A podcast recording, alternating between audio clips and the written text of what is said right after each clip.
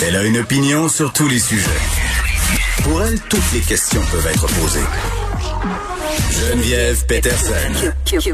Radio. Salut tout le monde, bienvenue à l'émission deuxième jour de cette rentrée radio. Le stress est retombé, on retrouve nos bonnes vieilles habitudes. Hier, j'avais des petits papillons dans le ventre. Aujourd'hui, c'est de retour à la normale.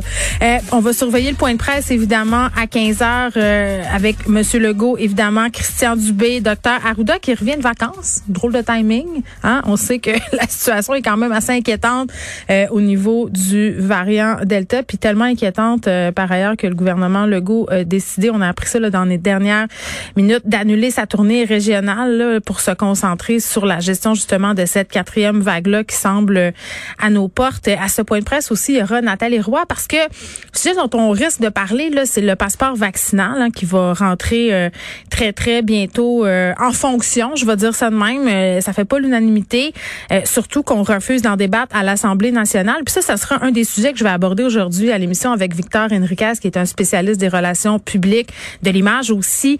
Euh, est-ce que euh, le passeport vaccinal, c'est ça qui a un impact? Est-ce que c'est aussi euh, peut-être la possibilité de vacciner obligatoirement le personnel de la santé?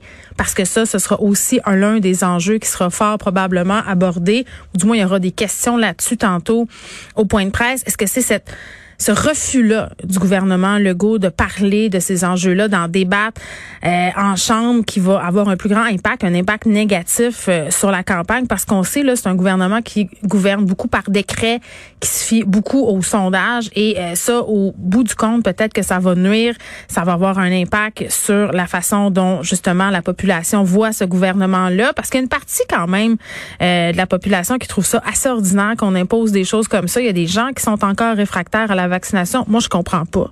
Surtout en ce qui a trait au personnel de la santé. Il me semble que quand tu as vu les effets de la COVID, quand tu as vu des gens mourir de la COVID, quand tu as vu les effets que peut avoir la COVID longue sur l'existence des gens, des personnes, les effets secondaires, il me semble que tu devrais être le premier à avoir envie de te pointer à la ligne puis de vaccination euh, pour recevoir ton vaccin. Je veux dire. Puis là, pendant que le gouvernement Legault annule sa tournée, mais il y a des gens qui continuent à penser que la vaccination, ben c'est pas pour eux, qu'on devrait attendre encore un peu tournons-nous un peu vers euh, ce qui se passe en Floride. Là, on abordait un peu la question hier avec Luc La Liberté, euh, un État où il y a beaucoup, beaucoup de cas où les enfants sont touchés. Puis je le sais, là, on le dit, on est en semaine transitive encore, on parlera pas full de la rentrée mais ça commence de plus en plus à inquiéter les gens, euh, à savoir qu'est-ce qui va se passer quand on va retourner les enfants à l'école, hein? comment ça va se goupiller tout ça, est-ce qu'on va voir une flambée des cas comme ça a été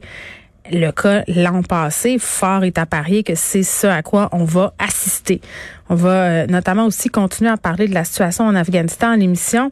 Euh, je vais en parler avec Elsie Lefebvre et Marc-André, euh, nos collaborateurs, mais aussi avec une personne qui est spécialisée dans la question des réfugiés, parce que ça va être ça la question qu'on va se poser pendant les prochains jours. Combien il va y avoir d'Afghans qui vont être accueillis au Canada? Combien il y a d'Afghans qui vont être accueillis au Québec?